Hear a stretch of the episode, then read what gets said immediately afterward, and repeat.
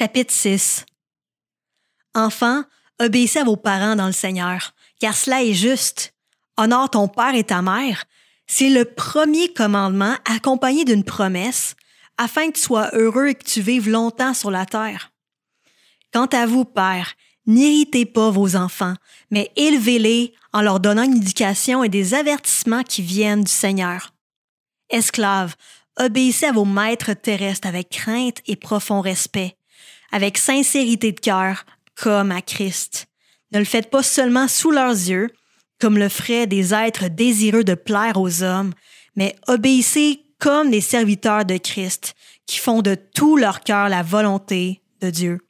Servez-les avec bonne volonté, comme si vous serviez le Seigneur et non des hommes, sachant que chacun, esclave ou homme libre, recevra du Seigneur le bien qu'il aura lui-même fait.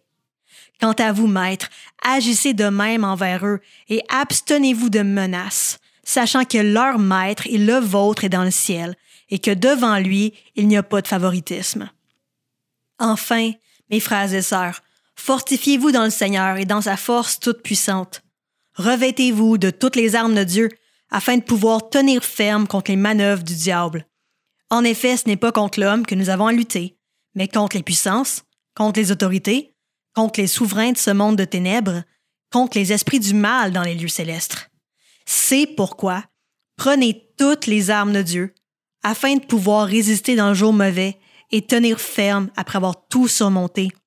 Tenez donc ferme. Ayez autour de votre taille la vérité en guise de ceinture. Enfilez la cuirasse de la justice. Mettez comme chaussure à vos pieds le zèle pour annoncer l'évangile de paix. Prenez en toutes circonstances le bouclier de la foi, avec lequel vous pourrez éteindre toutes les flèches enflammées du mal. Faites aussi bon accueil au casque du salut et à l'épée de l'esprit, c'est-à-dire la parole de Dieu.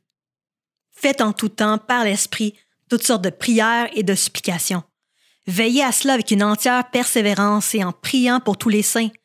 Priez pour moi, afin que lorsque j'ouvre la bouche, la parole me soit donnée pour faire connaître avec assurance le mystère de l'Évangile, c'est pour lui que je suis ambassadeur dans les chaînes. Priez que j'en parle avec assurance comme je dois le faire.